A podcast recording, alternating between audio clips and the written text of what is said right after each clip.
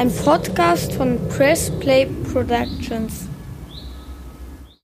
Menschenhandel, Zuhälterei, Zwangsprostitution, bla bla.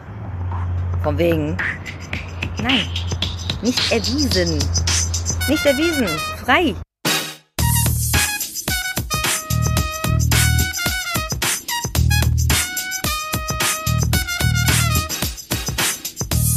Herzlich willkommen zu unserem Podcast Kurzer Prozess, ein juristischer Rundumschlag mit dir, Talaye Bagheri und mit mir, Elissa Chartic-Bär. Hallo zusammen. Hello.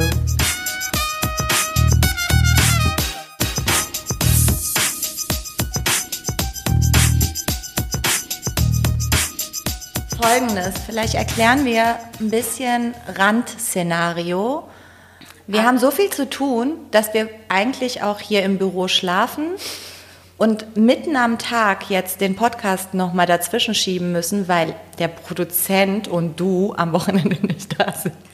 Ja, tut mir leid, dass wir einmal in 100 Jahren die Stadt verlassen, um jeweils einen Termin in einer Ja, anderen Stadt wahrzunehmen. Das ist das Traurige daran. und die Gelegenheit nutzen, Freunde in Berlin zu besuchen. Ähm, es ist aber auch so, dass wir heute hier quasi Familientreffen haben. Die Kinder sind auch mit am Start. Es ist halt mitten am. Tag, Büro, ne? Deswegen, man hört Büro, man hört Straße.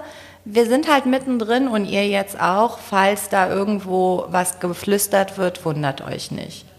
Also heute ist Thema Schwester Eva. Warum rede ich über Schwester Eva? Weil Deutschrap auf jeden Fall schon mal als Oberüberschrift und ähm, Deutschrap ist natürlich unter den Frauen Schwester Eva ganz vorne mit dabei. Außerdem hat sie im Januar ihre Haft angetreten zu zwei Jahren, sechs Monaten Haft wegen mehrfacher Körperverletzung und Steuerhinterziehung.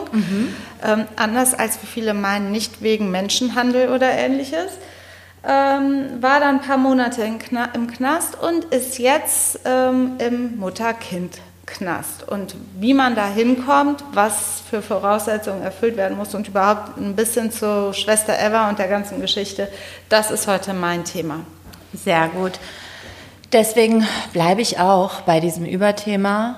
Ich rede über Anis Fercici, aka Bushido, ähm, der aktuell vor Gericht ist als Nebenkläger und wichtigster Zeuge äh, im, ich nenne es mal untechnisch so, Abu Chaka-Clan-Prozess. Und ähm, da erzähle ich ein bisschen, was da abgeht, was da Agro Berlin noch mit zu tun hat und ähm, was Bushido all die Jahre mit diesem mafiösen Clan eigentlich zu tun hatte. Er ist also Nebenkläger in diesem Ja. Prozess. Ja, ja, okay, ja. das finde ich super interessant. Nebenkläger sind ja Opfer von bestimmten Straftaten, Mhm. wo die Nebenklage zugelassen wird. Worum es sich da handelt, wirst du ja bestimmt Ja. gleich erzählen. Schieß Ja. mal los, Elissa, mit Wer- Schwester Eva. Ja, Ladies first. Ähm, Schwester Eva, wer ist das überhaupt? Die meisten kennen sie ja. Ist eine deutsche Rapperin mit polnischen Wurzeln. Ein bisschen jünger äh, als ich. 36, ein bisschen jünger als ich. 36. Und ähm, hat viele Jahre irgendwie echt äh, ein hartes Leben gehabt, als Prostituierte viele Jahre gearbeitet, Straßenstrich, im Bordell, äh, ziemlich viele Drogen konsumiert, ähm, hat irgendwann mit Rap angefangen, auch harte Texte, also äh, dafür wird sie auch viel gefeiert und auch viel kritisiert. Dazu komme ich später, dass das wirklich so aus verschiedenen Perspektiven auch bewertet werden kann. Auf jeden Fall wurde ihr vorgeworfen und deswegen ist sie teilweise auch verurteilt worden, dass sie Mädchen, die nicht volljährig sind, äh, zur Prostitution gezwungen hat.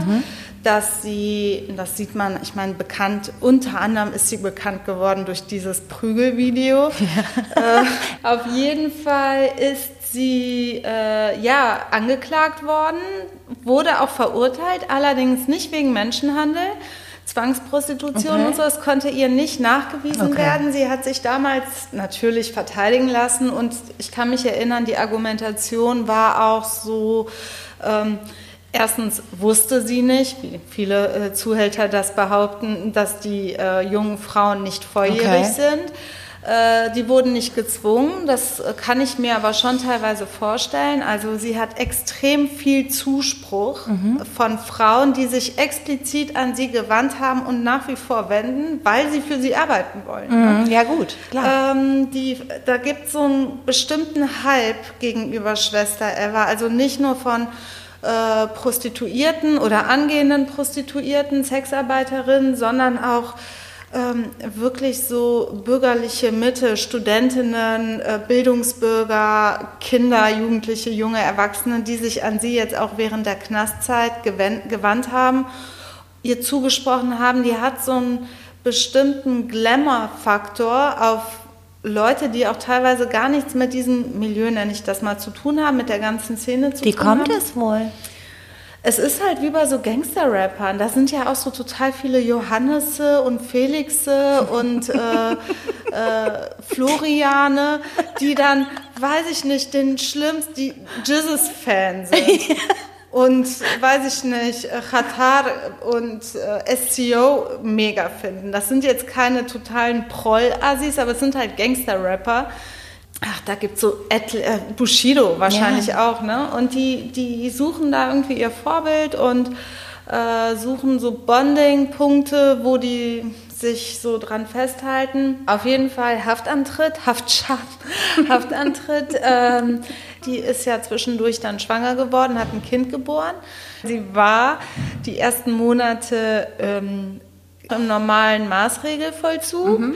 äh, in Willig. Da gibt es ein Frauengefängnis. Mhm den Platz im Mutter-Kind-Gefängnis in Fröndenberg. Und das ist auf jeden Fall in Nordrhein-Westfalen. Mhm. Es gibt nur begrenzt wenig Plätze. 16 Plätze für Mütter und bis zu 20 Plätze für deren nicht schulpflichtigen Kinder. Das ist ja nichts. Das ist wirklich für ein, ganzen, für ein ganzes so großes Bundesland ist das wirklich wenig. Ey. Und du kannst da, also wenn du im Frauenknast landest und ein Kind hast, kommst du da nicht automatisch rein. Also Du musst bestimmte Voraussetzungen erfüllen, gerade weil die Plätze so knapp sind. Jedenfalls hat sie von Anfang an dafür gekämpft, dass sie in dieses äh, äh, Fröndenberger äh, Mutter-Kind-Gefängnis kommt, mhm. äh, was aber abgelehnt worden ist mit der Begründung, dass sie noch nicht die sozialen Kompetenzen aufweist. Also es ist so, erstmal wurde sie ja verurteilt zu den zweieinhalb Jahren, wie ich schon erwähnt habe. Den Haftantritt hatte sie im Januar 2020. Mhm. Das wurde auch medial äh, aufbereitet natürlich. Die ist sehr offensiv mit den Medien. Die hat auf ihrem Instagram-Account äh, gepostet, dass sie äh, jetzt irgendwie kiloweise Babynahrung äh, kauft, weil das für die nächsten Monate halten muss, mhm. ne, weil sich ja jemand anderes um dieses Kind Ihr kümmern Bruder, muss. ne, meine ich. Ich, hat die einen Bruder? Ich weiß es nicht. Irgendein Verwandter habe ich bei RTL exklusiv mal gesehen, glaube ja, ich. Ja, dann. Ihr RTL. In so einem Katermodus. Jedenfalls war sie aber auch vorher schon in Untersuchungshaft, weil mhm. gegen sie ist ein Haftbefehl erlassen mhm. worden, wie wir schon wissen und mhm. öfter mal, weil es betrifft ja viele Leute, jetzt auch Thema in unserem Podcast war, muss man dann in Untersuchungshaft, solange der Haftbefehl aufrechterhalten mhm. ist. Und bei ihr wurde er aufgehoben. Ich glaube, sie war acht Monate in Untersuchungshaft. So, und dann gab es aber äh, viele Bemühungen ihrerseits. Sie wurde extremst an, viel angeschrieben von Fans, von äh, allen möglichen Supportern, ähm, die ihr Unterstützung leisten wollten. Aber vor allem sie selbst hat erstmal ganz normal in der Haftzeit gezeigt, dass sie äh, eine gute äh, Haftinsassin ist, mhm. also hat sich an alle Regeln gehalten, von der Persönlichkeitsstruktur, die zu Beginn gegen diese Mutter-Kind-Einrichtung sprach, hat sie sich verändert, war sozial äh, aktiv, hat da auch das Therapieangebot wahrgenommen. Also Sachen, du musst dich halt im Knast ein bisschen auch äh, erweisen als guter Häftling. Ähm, dann hast du die Möglichkeit, in den offenen Vollzug mhm. zu gehen. Und bei Schwester Eva war es dann so, sie hat dann tatsächlich geschafft, in den offenen Vollzug zu kommen. Und das ist die Voraussetzung wiederum für eine Mutter-Kind-Einrichtung. Denn da kommt man nicht einfach so rein statt Haft, mhm. sondern die müssen schon im normalen Gefängnis im offenen Vollzug, für den offenen Vollzug geeignet sein. Mhm. Und die Freiheitsstrafe muss noch mindestens vier Monate betragen. Okay. Und jetzt ist sie mit dem Baby äh, in dieser Mutter-Kind-Einrichtung für den Rest der Strafe, was halt das Leben für so eine frisch gewordene Mama natürlich Mhm. erleichtert, weil was zerreißt einem mehr das Herz als die Trennung vom eigenen Kind, wenn es geboren ist, also unfreiwillige Sie hat auch so ein Interview gegeben, kurz vor ihrem Haftantritt, dass sie das alles so extrem bereut vor dem Hintergrund, dass sie jetzt ihr Kind alleine lassen muss. Das war, ähm, habe ich nicht so als Show empfunden. Das fand ich, war Das- sehr authentisch. Das glaube ich auch nicht. Dass man Also halt den Shit bereut, dass man all den Blödsinn macht und Geld damit auch verdient hat, aber Gut, das ist jetzt alles nicht juristisch, aber finde ich trotzdem interessant, so ein bisschen auch über sie als Person äh, was zu erfahren, weil sie ist schon auch eine schillernde Person und bezeichnet sich auch selber zum Beispiel als Kurwa, was Kurwa. auf Polnisch äh, Hure bedeutet. Und ihre Texte werden auch ziemlich zerrissen in die eine oder andere Richtung. Es gibt Feministinnen, äh, die sagen, das hat mit Feminismus nichts zu tun, ihre Texte. Ich habe mir übrigens jetzt zum Ziel genommen, äh, korrekter auf Anwalt, Anwältin, sie, er, echt, willst du jetzt gendern? Ich will gendern. Cool. Doch, Find ohne ich Scheiß. super. Bei mir ist das in den letzten Folgen aufgefallen. Ja, du ich genderst achte, nie. Nee. Ich gender nie. Ich achte überhaupt nicht drauf. Ich, Ich kriege ja super viel auf den Deckel von meiner Schwester, Ja, die stimmt, ja diese- eher in dieser Welt zu Hause ist, die mir dann auch mal erklärt hat, was dieses ganze Non-Binary und ähm, pansexuell und so Ich bedeutet. finde das super interessant und ich finde es auch richtig, äh, da zu differenzieren. Es erfordert schon Konzentration und Disziplin, weil sonst gerade du, mega unkorrekt. Ich finde es gut, dass du jetzt genderst. Ich nehme mir vielleicht dann auch ein Beispiel an dir. Du kannst mich auch jederzeit korrigieren. Ja? Ja, mach einfach Piep, Stopp, irgendwas, ich verändere es sofort. Geil. Denn es geht einfach immer wieder unter, aber es soll alles besser werden. Wer hat dich gemaßregelt, dass du zu diesem Ergebnis Ich gekommen selber. bist? Du selber? Ich Das- hab- du hast selber einen Prozess. Wir zwei Frauen äh, mit Migrationshistorie reden so, ach, was weiß ich, mir sind viele solche Ja, Dinge das liegt- also ist mir- aufgefallen ja. und ich, ich will mir das generell äh, vornehmen und im Podcast erst recht, äh, anders zu sprechen, korrekter. Schwester Eva, also ähm, wie äh, zu ihren Texten und so weiter kommen wir gleich. Mhm. Auf jeden Fall, die sind auch rechtlich nicht unbedingt relevant, aber ich finde, es bietet sich jetzt äh, einfach an, auch darüber zu sprechen. Sie bezeichnet sich so abfällig als Hure, Kurva. Findest du? Ich finde nicht, dass sie das abfällig macht. Ich finde, das nutzt sie so als Machtutensil. Ja, man wird auch, also in dem Zusammenhang wird auch viel über Empowerment und so gesprochen, ähm, um sich quasi selber unabhängig zu machen, nutzt sie all diese eigentlich diffamierenden Begriffe, Hure sagt man ja nicht mehr, ähm, sondern Sexarbeiterin zum Beispiel. In, in einem Text äh, redet sie irgendwie wohl abfällig über Hindu-Frauen, die ein Bindi tragen und äh, wo sie diese Symbolik mit äh, einer Zielscheibe für ihre Waffen äh, vergleicht. Sie ist also schon stark kritisiert, äh, auch gerade von Feministinnen. Andere wiederum sagen, dass das äh, überhaupt gar nicht so ein schlimmer Widerspruch ist, dass das ein Widerspruch ist, den man aushalten muss, weil sie selber ist in so einer Position, wo sie auch betroffen ist und selber all diese Dinge gemacht hat und ja nicht mehr macht, aber irgendwie aus dieser ganzen Szene kommt und die das cool finden, die sagen, wir picken uns das Gute daraus, so ein bisschen Rosinentheorie und das Schlechte lassen wir einfach weg, das muss man irgendwie in Kauf nehmen, aber sie sorgt dafür, dass äh, Sexarbeiterinnen anerkannter sind, dass sie mehr Rechte haben, auch so eine gewisse Erhabenheit dieser Männerwelt gegenüber. Ja, eben. Zum Beispiel sagt sie in einem Text, ähm, ähm, da zitiere ich äh, jetzt, äh, was für Kaba, was Ara auf Arabisch Hure bedeutet, also wie äh, Kurva auf. Polnisch, äh, was für Kaba, du Bastard. Ne? Also pöbelt sie quasi so ein, ähm, so ein äh, Gangster-Rapper, also eine männliche Person an, äh, die, äh, sich, äh, die sich als erhaben ansieht und eine Sexarbeiterin als Hure bezeichnet. Also es ist eine gewisse Form von Unabhängigkeit und äh, und auch so eine Stärke, die sie demonstriert durch ihre Texte. Deswegen finden die auch, glaube ich, einfach viele Ja, Leute sie, cool. sie, das ist auch alles fassbar. Sie hat in diesem Song Table Dance ähm, mit 16 zusammen. Äh, das ist, glaube ich, äh, nach dem ganzen, nach der ganzen Anklage und alles, wo es schon, wo man wusste, sie muss jetzt in den Knast. Da sagt sie, ähm, ich zeige diesen Insta-Host, so nennt sie die, die wollen Models sein. Ich zeige ihnen den Weg in die Prostitution. Steht in der Anklageschrift. Das heißt, das nimmt sie dann auch auf. Finde ich auch interessant, dass sie so ihre ne, so juristischen Akten quasi mit in ihre Kunst reinträgt. Äh, ich halte mir die Hand vors Gesicht. Beamte und Richter, die mich verurteilen, sind dieselben, die zahlen für die Schlampen am Strich. Und das ist ja natürlich auch nochmal so ähm, mit dem Ellenbogen, bam, da rein, dass die Doppelmoral eigentlich woanders herrscht. Das will sie sagen. Und letztlich glaube ich, dass sie auch irgendwo eine Kunstfigur ist. Ne? Klar hat sie diese Vergangenheit, aber es wird ja immer überspitzt auch dargestellt. Ja, und das ist ja gerade im Deutschrap ganz häufig der Fall. Also diese ganzen, sage ich mal, stark kritisierten Texte von männlichen Rappern, die ja auch teilweise wirklich heftig sind, rassistisch sind, schwulenfeindlich Ja, sind und so weiter, sind. Frauenfeindlich sind.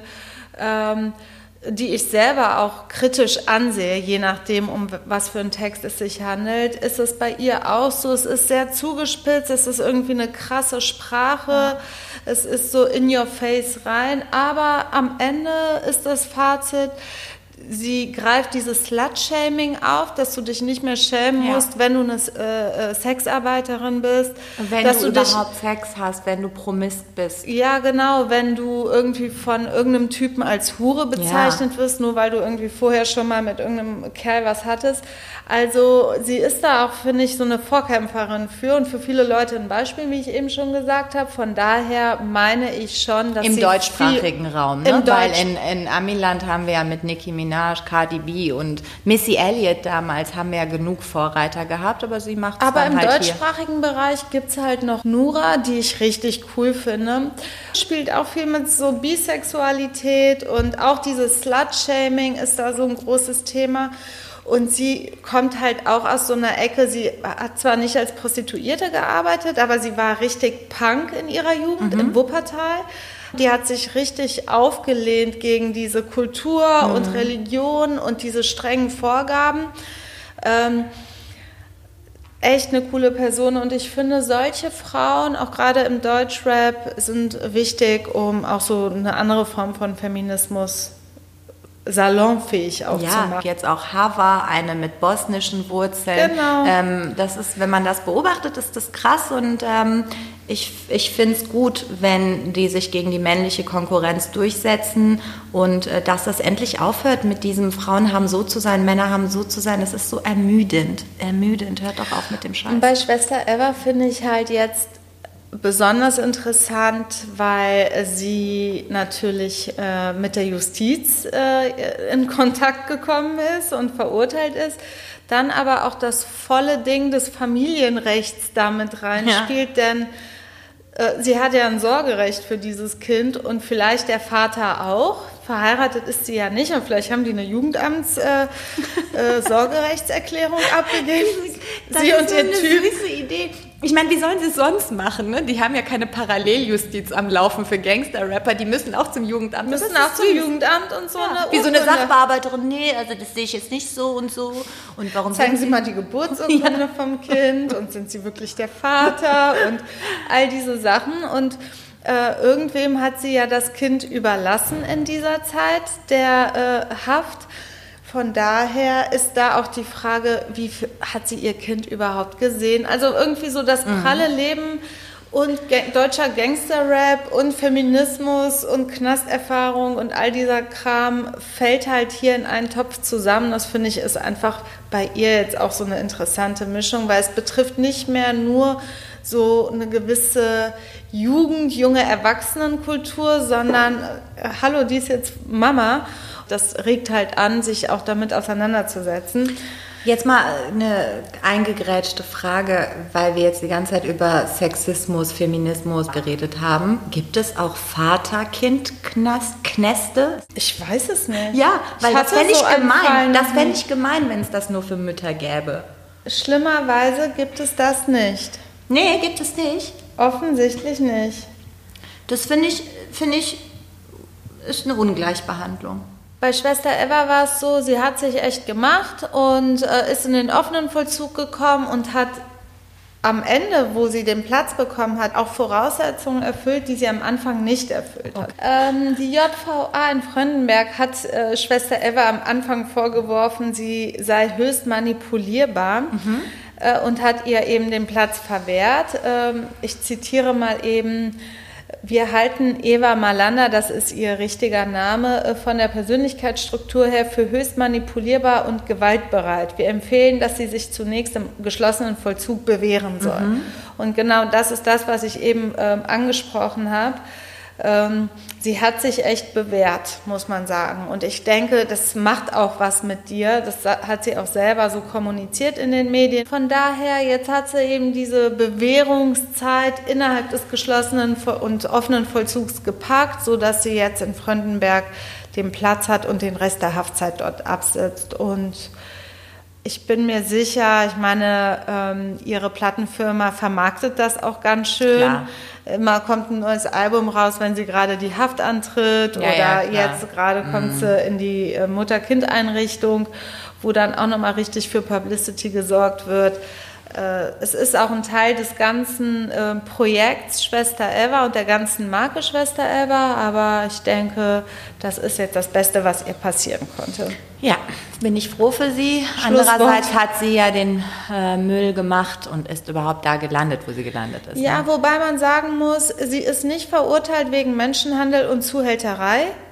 Explizit nicht, sondern wegen Steuerhinterziehung und wegen Körperverletzung, man muss sagen, in 35 Fällen. Ja, und Steuerhinterziehung ist halt ein, ganz ehrlich, das ist etwas, was die komplette Gesellschaft betrifft. Ich werde da fuchsig, wenn man das immer so unter den ganzen Gangster-Rappers ist das ja so aber ein bisschen war, so ein Kavaliersdelikt. Ja, aber sie war nicht vorbestraft und ich finde dann direkt eine Haftstrafe ohne die auszusetzen zur Bewährung, finde ich schon hart. Bei 35 Mal Körperverletzung? Es war ja ganz offensichtlich eine einfache Körperverletzung. Ich finde, es gibt Leute, ich habe selber solche Mandanten, die kriegen noch ja, und nöcher ja. und noch und nöcher ja, und noch und nöcher ne? Bewährungsstrafen. Klar, klar. Ist schon ein hartes Urteil für eine, die vorher nicht vorbestraft war. War sie gar nicht vorbestraft? Also, Was verwunderlich ist bei der Vita. Sie äh, sagt selber, ich habe null Eintragungen, ich bin nicht Gut, dann hat sie nie 90 Tagessätze gehabt, ne? wahrscheinlich immer so Pille-Palle-Zeugs. Ja, also ganz, ganz Gar nichts. Ich meine, guck dir Jizzes an. da kannst du dein Bad mit Das ist alles Spekulation. Aber wenn man ihr glauben mag, ähm, äh, ist sie nicht vorbestraft, dann finde ich einfach eine echte ja, Haftstrafe. Wahrscheinlich, weil sie prominent ist. Und ich meine, davon, du sagst es ja immer wieder, am Ende sind Richter und Richterinnen auch nur Menschen. Und deswegen glaube ich, dass, ähm, dass es letztlich dann vielleicht auch so ein bisschen eine Signalwirkung hat, wenn jemand prominent ist, in der Öffentlichkeit steht und auch als Prominenter diesen ganzen Shit macht, Steuern hinterzieht und alles, vielleicht will man das dann auch etwas adäquater bestrafen, um zu zeigen, eifert dem nicht nach, was weiß ich. Natürlich, aber ich bin ja Strafverteidigerin und sehe das einfach anders, denkst du, ey komm. Das merkt man übrigens, ne? Ich bin so immer auf der Seite des Staats und du immer auf der Seite der Kriminellen. Wie kommt das?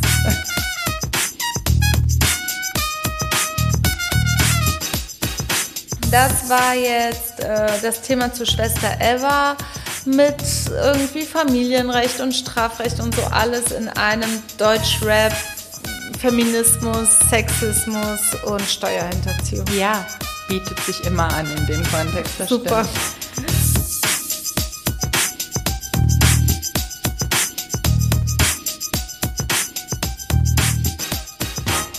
Ja gut, dann bleibe ich beim Thema und rede ähm, über den Archetyp eines Deutschrappers, nämlich ähm, Bushido. So ein bisschen sind wir ja mit dem groß geworden, ne? Der ist ja so unsere Der ist Generation. Un unser Alter, richtig. Und ich kann mich echt noch an den erinnern, als er total jung war und so seine ersten Songs ja. rausgebracht hat. Da fand ich ihn, glaube ich, noch ganz cool.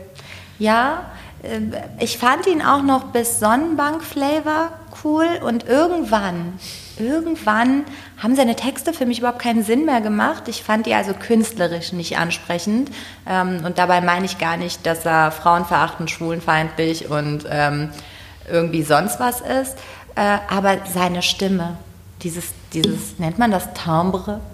Das ist Wahnsinn. Das muss ich sagen. Das finde ich cool. Warum reden wir über ihn? Er hatte, das haben ja, glaube ich, auch viele mitbekommen, äh, sehr extreme Verstrickungen zum Abu Chaka-Clan. Mhm. Ähm, Abu Chaka-Clan ist eine Arab arabische Großfamilie, davon haben wir einige hier in Deutschland, leider, ähm, die dann so mafiöse Strukturen äh, quasi aufbauen. Also der Abu Chaka-Clan, vielleicht mal kurz dazu, ähm, ist eine palästinensischstämmige Familie, ähm, die in Berlin lebt, ursprünglich äh, im Libanon im Exil und ähm, sind auch noch, Teile sind in Libanon und Kopenhagen ansässig, äh, sind dafür bekannt, also diese Teile der Familie gehören zur organisierten Kriminalität. Ähm, unter anderem betreiben die Schutzgelderpressungen, Drogen- und Waffenhandel, Geldwäsche, Raubüberfälle, Diebstähle, Zuhälterei und sind halt auch viel mit so Gewalt- und Körperverletzungsdelikten unterwegs. Es gibt diverse Brüder, ähm, unter anderem Nasser, Arafat, Mohammed, Abdallah, Ahmed. Arafat Abu Chaka ist derjenige, der Buddy-Buddy-mäßig mit Bushido äh, verbandelt war. Genau, ähm, die waren richtig eng, ne? Ja. Ich glaube, Bushido hat ihm sogar eine Vollmacht. Eine Generalvollmacht. Okay. Transmortal. Über den Tod hinaus, mhm. was die Sache so ein bisschen so ein, ein Geschmäckle gegeben hat, weil wenn Bushido tot ist, kann man quasi machen, was man will. Wobei die Erben, das wissen vielleicht die Abu Chaka-Leute nicht, aber die Erben können diese Vorsorgevollmacht widerrufen. Ja, okay. also vielleicht das mal erbrechtlich am Rande. Aber ähm, sie waren, so schien es medial aufbereitet zu sein und von Bushido und Arafat auch kommuniziert geworden zu sein, Freunde. Heute sagt Bushido was anderes. Ja, er sagt ganz klar, wir waren keine Freunde. Dass er sagt, eigentlich ging die ganze Zeit das zwangsweise von Arafat Abu Chaka aus. Er wurde quasi ja so ein bisschen als Opfer erpresst, mitgezogen, unter Druck gesetzt. Das auch heißt, wegen der äh, Generalvollmacht jetzt? Auch wegen der Generalvollmacht sicherlich. Er sagt das explizit, so habe ich es zumindest nicht gelesen. Man müsste sich mal die Prozessaussage protokolliert anschauen. Aber Fakt ist, er sagt, wir waren keine Freunde.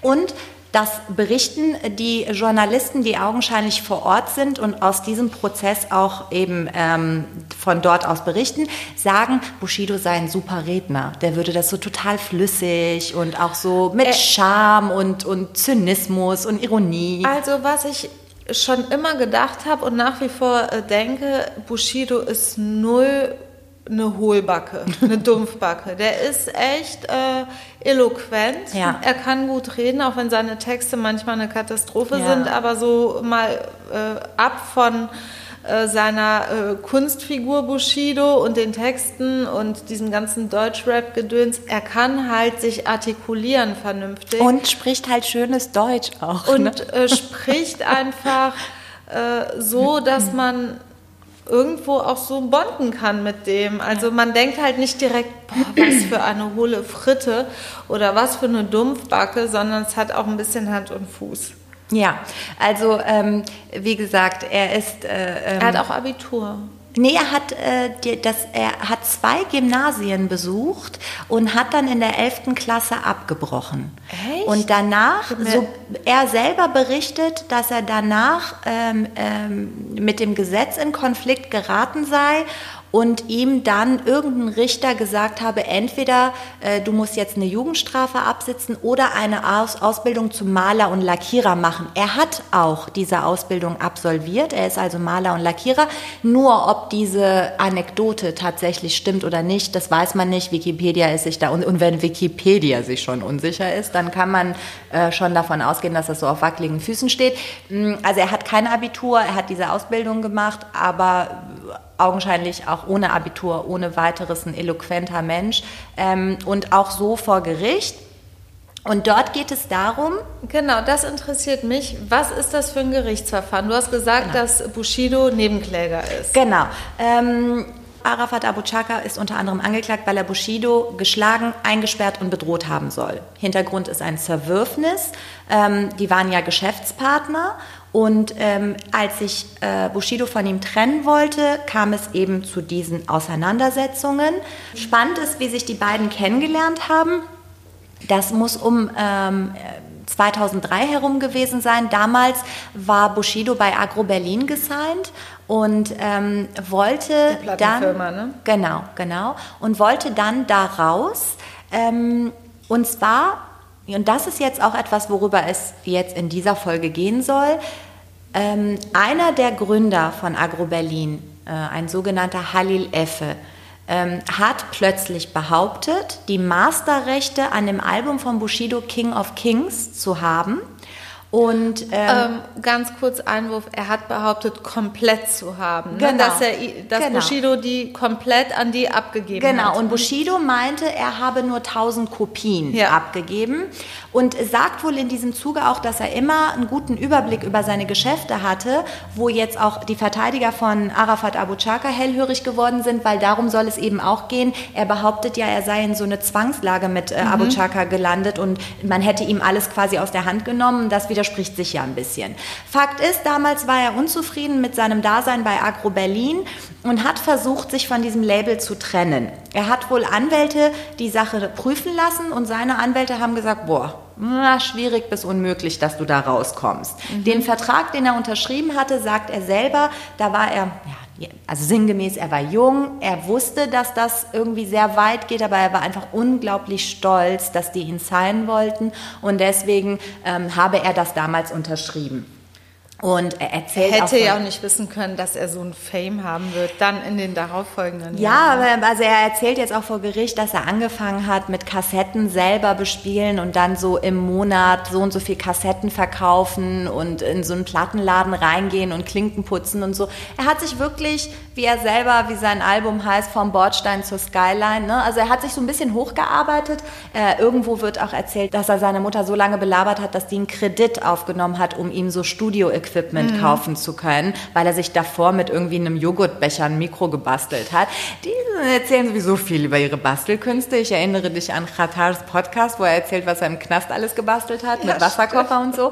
Ähm, aber Apropos, den gibt's nicht mehr. Den gibt's schon lange nicht mehr. Den Das war so Podcast- vier Folgen Podcast. es hat die müde gemacht, Die, kein Bock das, mehr. die letzte Folge war auch sehr dünn. Da ging es um Unity Media. Ja, das haben wir ja schon mal gehabt Ah, als. Thema. Ne? Also, er wollte sich von Agro Berlin trennen, konnte nicht. Dann hat man ihn bekannt gemacht, ich mache es jetzt kürzer, kann man alles nachlesen, hat man ihn bekannt gemacht mit Arafat äh, Abu Chaka. Er fand ihn sehr unnahbar, sehr düster. Aber schlussendlich ist, so kann man sich das vorstellen, Arafat Abu Chaka mit Bushido zu Agro Berlin gegangen. Im Gepäck einen Auflösungsvertrag, den quasi Abu Chaka mit dahin genommen hat. Und er hat dann, Arafat Abu Chaka, dafür gesorgt, dass das Label Agro Berlin einen Auflösungsvertrag mit Aber Bushido wie, wie, unterschrieben hat, wie hat er das? Also, erste Frage: Stimmt das? Ist das äh, unstreitig? Es gibt zwei Versionen. Bushido sagt jetzt, ähm, Arafat Abu Chaka sei dahin, habe ein, es gibt drei Gründer, einen nach dem anderen äh, äh, antanzen lassen. Einem habe er eine Ohrfeige gegeben. Ähm, die haben dann alle unterschrieben. Man kann es sich vielleicht so vorstellen, dass er denen dann unter Umständen gedroht hat. Eventuell. Das, das lässt Bushido aus. Ähm, die drei Jungs vom Agro Berlin Label sagen, die kamen hier mit einer riesen Machete und diversen Leuten an und haben wirklich unser Leib und unser Leben bedroht. Ne? Also das sind zwei Versionen. Okay, aber Bushido wusste schon, äh, mit welchen Methoden Absolut, er sagt auch, der, äh, der äh, wer war das jetzt, Arafat? ja, Arafat Abu Chaka. Äh, der Arafat Abu Chaka ihn aus diesem äh, Vertragsverhältnis mit Agro Berlin rausholen wird. ja, ähm, Er hat das also schon in Kauf genommen oder war ihm Er hat das in dankbar? Kauf genommen und er, er sagt eben auch, dass ihm das bewusst war. Ähm, aber dass er eben auch damit gerechnet hat, dass die Geschäfte so laufen. Ja. Ne? Das war also für ihn so Teil dieser ganzen Industrie, dass man in, in diesen Kreisen die Sachen so löst. Ja. Ne? Also das, das will er damit sagen, dass er damals, glaube ich, Das relativ glaub ich auch, unbedarft war. wirklich. Ähm, und dann ist es eben so, dass er, und das habe ich ja anfangs gesagt, der Richter hat ihn explizit, nach, äh, explizit gefragt, ähm, dass ja in den Zeitungen zu lesen sei, es sei eine dicke Freundschaft vom ersten Tag an gewesen zwischen ihm und Arafat und gar nicht Zwang. Und da sagt Bushido, ich habe diese Geschichte nie jemandem erzählt, also all das, was tatsächlich an Gewalt und Drohungen von Arafat Abu Chaka ähm, ausgegangen ist. Erst im vergangenen, äh, vergangenen Jahr habe er in einer Vernehmung erstmals darüber gesprochen, es sei keine Freundschaft gewesen, auch wenn es im Nachhinein so ausgesehen habe. Das widerspricht natürlich den Bildern und allem, was man so in ja, den Medien aber sieht. so Bilder können so viel anderes darstellen, als es in Wirklichkeit der Fall ist. Ich kenne, ich habe dieses Bild von Bushido im Kopf, wo er Ja, den, genau. den äh, Arafat Abu Chaka so im Schwitzkasten Genau. hat und die lachen beide so in die Kamera, Ja. die sehen echt aus wie so die Mega Bros, aber du weißt halt auch nicht genauso wie das bei Instagram und allen anderen Social Media sind. Äh, Worüber wir gestern oder vorgestern auch geredet haben, was Bilder so für Gefühle Ja, und ja. Ähm, Gestern Gedanken hatten wir so einen philosophischen. hatten ne? wir so einen philosophischen ähm, transportieren können und in echt, also wir haben über uns geredet, führen wir einfach ein super langweiliges, äh, mega gesetteltes, spießiges Alltagsleben. Bitte. Du, jetzt tust du nur so, ne? Aber kluger Schachzug, Schissel. Das ist gut. Nein, also ich glaube, ich habe jetzt ähm, wirklich in den letzten Wochen und Monaten viel über diesen Abu Chaka-Clan und überhaupt über diese Großfamilien gel gelesen, die hier ihr Unwesen treiben. Ähm, und wirklich viele Menschen mit Migrationshintergrund in Verruf bringen, ja, weil die einfach so tun, als wären sie Outlaws. Und äh, irgendwie verlangt man manchmal auch so, selbst ich, nach der harten Hand des Rechtsstaates. Aber es ist meistens komplizierter, die Ermittlungsarbeit und die können einfach, viel verschleiern. Die sind gut vernetzt. Das ist wie die Mafia in Italien. Ähm, Wie sind die denn jetzt aber? Also hat sich ähm, Bushido wirklich getraut, ich sage jetzt mal, Strafanzeige zu erstatten? Denn er ist ja Nebenkläger in dem Ganzen. Gut, die äh, Delikte, um die es geht, die sind sowieso Offizialdelikte und man muss das verfolgen Ja. und äh, gucken, ob da was dran ist. Aber wann ist es zu einem richtigen Bruch gekommen, dass er sich also gerichtlich quasi auf die komplett andere Seite stellt? Also da war es wohl so, dass zuletzt Drohungen laut wurden und diejenige, die sich dann am Ende an die Polizei gewandt hat, war seine Frau. Okay. Ihres Zeichens Schwester von Sarah Connor, Anne-Marie heißt sie, glaube ich, oder Anna-Maria, ich weiß es nicht. Sie hat sich dann an die Polizei gewandt, starke Frau, und hat das so ein bisschen dann alles ins Rollen gebracht. Ähm, Bushido sagt jetzt, dass ihm relativ schnell klar war, dass Abu Chaka ein bisschen, äh, also Arafat Abu Chaka unberechenbar ist, als nämlich äh, Arafat ihm geholfen hat, aus diesem Vertrag mit Agro Berlin rauszukommen, hieß es dann, was, was, was kriegt er dafür? Und ähm, damals hat es ein, bei diesem Bandübernahmevertrag, als Bushido eben sein Label gewechselt hat, gab es 50.000 Euro. Und davon wollte er 20.000 Euro Arafat abgeben für seine Dienste als Anwalt, den Auflösungsvertrag damit betreut zu haben. Als so eine Art Anwalt, Ja. eigener Art. Äh, Sui generis und der ist ausgerastet. Und das ist etwas. Weil er nur 20.000 nur bekommen hat. 20.000 und er hat dann sich quasi von Bushido versichern lassen, äh, dass er prozentual beteiligt wird an allem, was Bushido in Zukunft verdienen wird. Okay. Ich glaube, 20 oder 30 Prozent standen da im Raum, was nicht wenig ist. Und ähm, das hat er sich eben äh, versprechen lassen. Also handschriftlich auf einem Zettel oder Ich waren die glaube, beim dass du da, ich glaube nicht, dass du da notarielle Urkunde aufsetzen musst. Ich glaube, wenn du da nicht spurst, dass es da auch nicht zu Vollstreckungsmaßnahmen oder doch, dein Körper wird dann vollstreckt wahrscheinlich. Äh, nur, was ich dir damit sagen will, das sagt das sagt die Presse, ich habe mich ja damit auseinandergesetzt und auch Leute aus dem Umfeld des äh, Abu Chaka-Clans, unter anderem auch ein ehemaliger Security-Mann, der in diesem, ich glaube, das war das Hyatt Hotel, dieser Abu Chaka-Clan hat einen Raubüberfall ähm, vollzogen bei einem Pokerturnier. Äh, Das heißt, irgendwo in Berlin, das war ein Riesenkuh. Ach und ja, ich äh, erinnere ja, das ist alles schon, weil sowas verdrängt man halt wieder, aber die sind mit Rang und Namen, also schwer kriminell, muss man einfach sagen. Und ähm, und das ist so, dass dieser Security-Mensch auch sagte, der ist wirklich unberechenbar, der Arafat Abu Chaka. Der kann von jetzt auf gleich ausrasten, gewalttätig ohne Ende. Und vor dem Hintergrund kann ich es ein bisschen verstehen, dass Bushido all die Jahre Still der. Öffentlichkeit suggeriert hat, er sei mit ihm befreundet, weil ich glaube, er wollte nicht als Feind gelten. Äh, da muss Bushido und seine Familie jetzt aber echt in Gefahr leben, oder? Die stehen unter Personenschutz. Ne? Er kam auch jetzt mit ganz vielen vermummten Leuten zum Prozess. Der steht unter Personenschutz. Äh, Durchweg. Durch, so habe ich es gelesen, durchweg.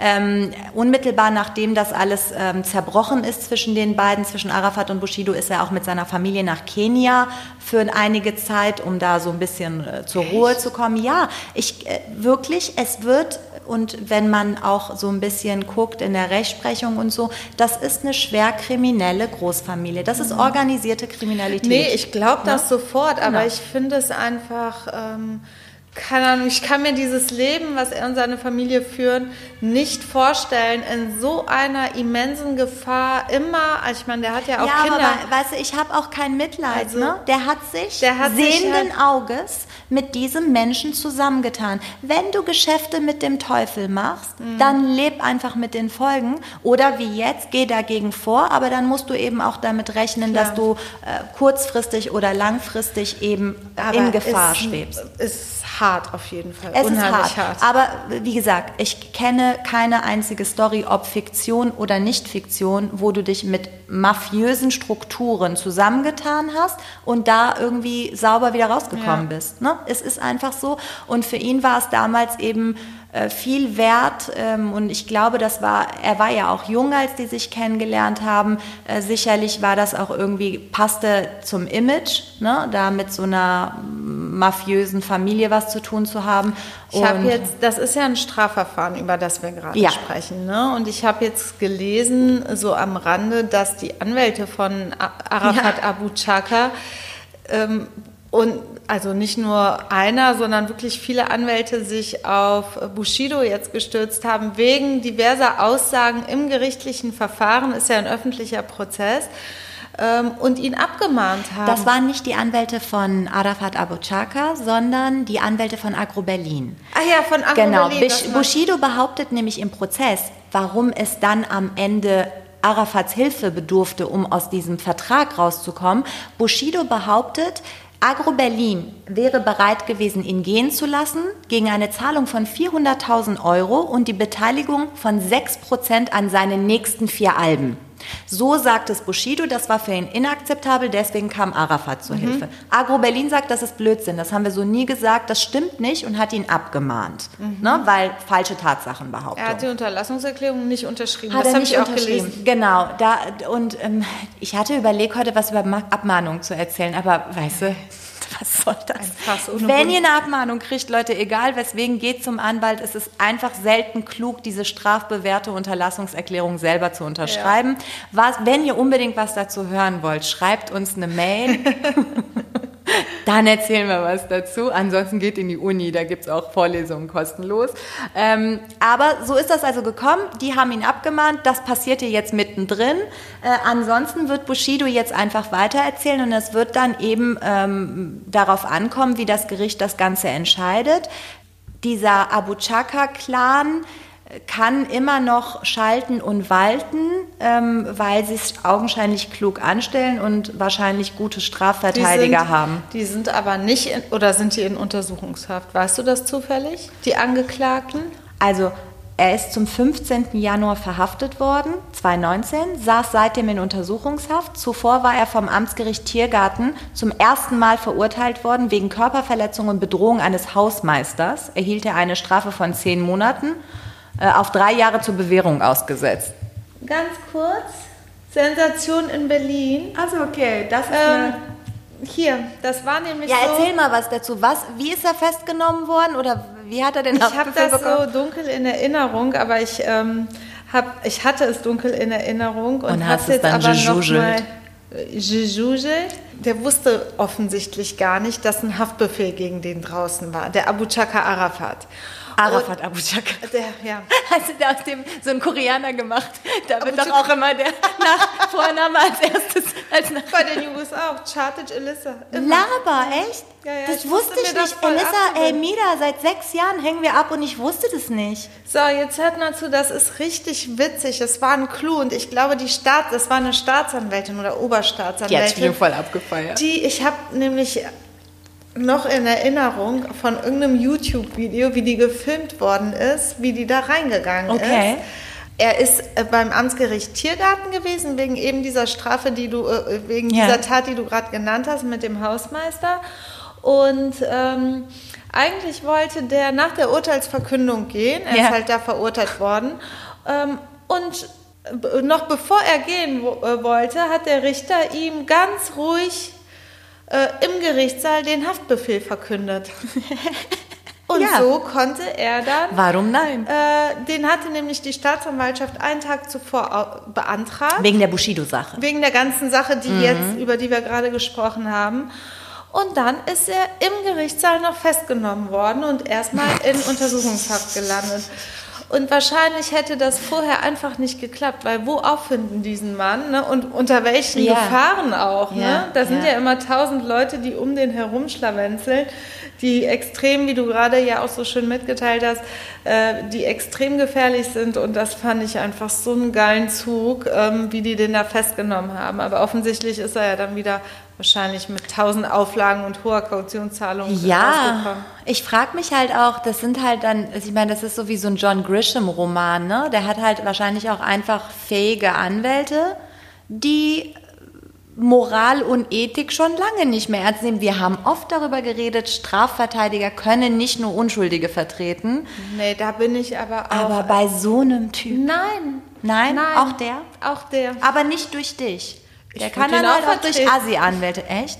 Nee. Natürlich. Dann möchte ich nicht mehr. Dann würde ich, ohne Scheiß, nee. Irgendwo hört es dann auch auf. Da möchte ich nicht mehr mit dir den Podcast Nee, machen. wirklich, irgendwo hört es auf. Der, das ist so jemand, der viel Leid über die Welt bringt für Geld. Ja, aber ey, sorry, mit so moralischen äh, Aspekten. Ja, aber man kann's muss ja nicht, kommen. man muss ja jetzt nicht jeden vertreten, oder? Also ich meine, den können ja jetzt auch andere vertreten. Ähm, ich bin ja bei jedem Mord und Totschlag bei dir. Ja, aber, was macht den Mord und Totschlag besser als Abu, als diesen Arafat? Weil es, weil es organisierte Kriminalität ist, die bis so in die tiefsten Ebenen hineinwirkt, weil es Zuhälterei ist, Frauen verachten. Ich will nicht wissen, wie die mit ihren eigenen Frauen umgehen. Ich weiß ich nicht, ich möchte Ich- dich da nicht sehen, Elissa. Ich Leb einfach damit. aber Herr Abu Chaka, bitte melden Sie sich. Sie sind hier nicht willkommen. Nein, den so am Arsch. ganz, ganz klares Statement von mir. Ich würde den auch vertreten, weil das ist die Aufgabe eines Strafverteidigers. Ich würde für den kein Testament machen, mir ist scheißegal. Ich würde nur jemanden von der AfD nicht vertreten und irgendwelche rechten Nazis. Und Kinderschänder. und Kinderschänder nicht. Na gut. Ja, aber äh, weiß ich nicht. Also so ein dummdämlicher, gerade seit zwei Monaten Nazi, der dann wirklich erkennt, dass er da wieder raus kann, ist mir immer noch mehr wert als so ein Typ. Aber das an einer anderen Stelle, wo wir uns die Köpfe darüber einschlagen, wen wir vertreten und wen nicht. Genau wegen dieser Frage lehnen auch viele Leute das Strafrecht für sich als Fach Ja, ab. unter anderem ich. Ne? Und für mich ist da, ich habe da irgendwie, bin da total spröde mit. Ich mache einfach die Sachen, die ich da zu tun habe.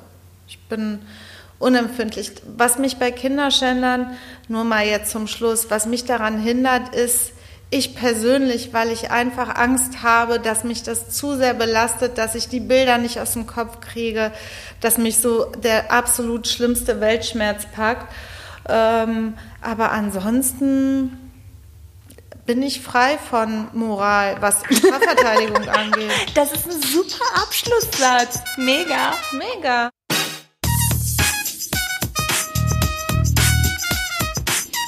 Prozess, ein juristischer Rundumschlag mit der moralfreien Elissa Chartet Speer. und der moralischen Talagir Bagheri.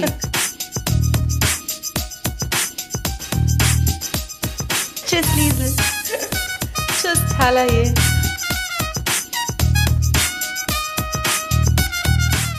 Ein Podcast von Play. Press Play. Press Play. Ein Press Play. Podcast von Press Play Productions. Press Play Productions. Ein Podcast von Press Play Productions.